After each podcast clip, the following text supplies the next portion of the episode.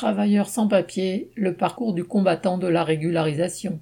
Il y a deux ans, après une mobilisation de sept mois concrétisée par un campement de lutte devant l'agence Chronopost d'Alfortville dans le Val-de-Marne, 73 travailleurs sans papier avaient été régularisés sur les 156 demandes déposées.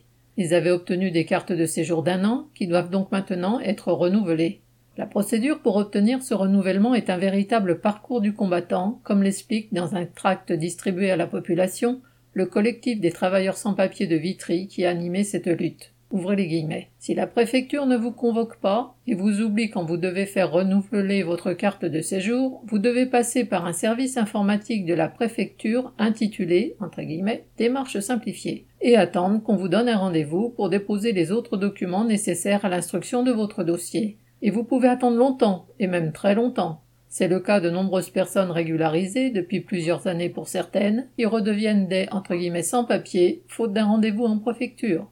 Avant, il y a plusieurs années, pour déposer une demande de titre de séjour, il fallait faire de longues files d'attente devant la préfecture, parfois en affrontant le froid et la pluie, certes, mais finalement on pouvait être reçu.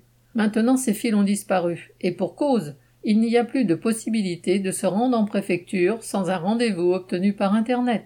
Sur le portail de la préfecture, il faut renseigner le titre de séjour sollicité, entre guillemets, admission exceptionnelle au séjour, qui est l'appellation mal nommée pour cette carte entre guillemets salariée.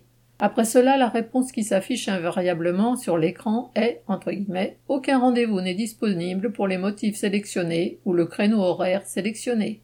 Si nous imprimons à nos frais nos centaines de tentatives et les apportons à la porte de la préfecture pour prouver que cela ne marche pas et demander un rendez-vous, nous serons bloqués par des policiers qui ne nous laisseront pas rentrer, justement faute de rendez-vous. L'envoi de demandes par courriel ou par lettre recommandée n'y change rien.